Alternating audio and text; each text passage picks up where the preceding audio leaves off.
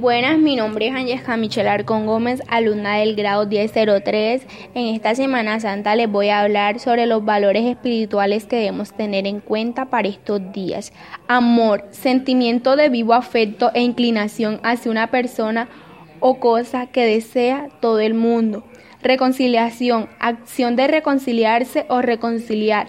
Abnegación, renuncia voluntaria a los propios deseos, afectos, intereses en beneficio de otras personas.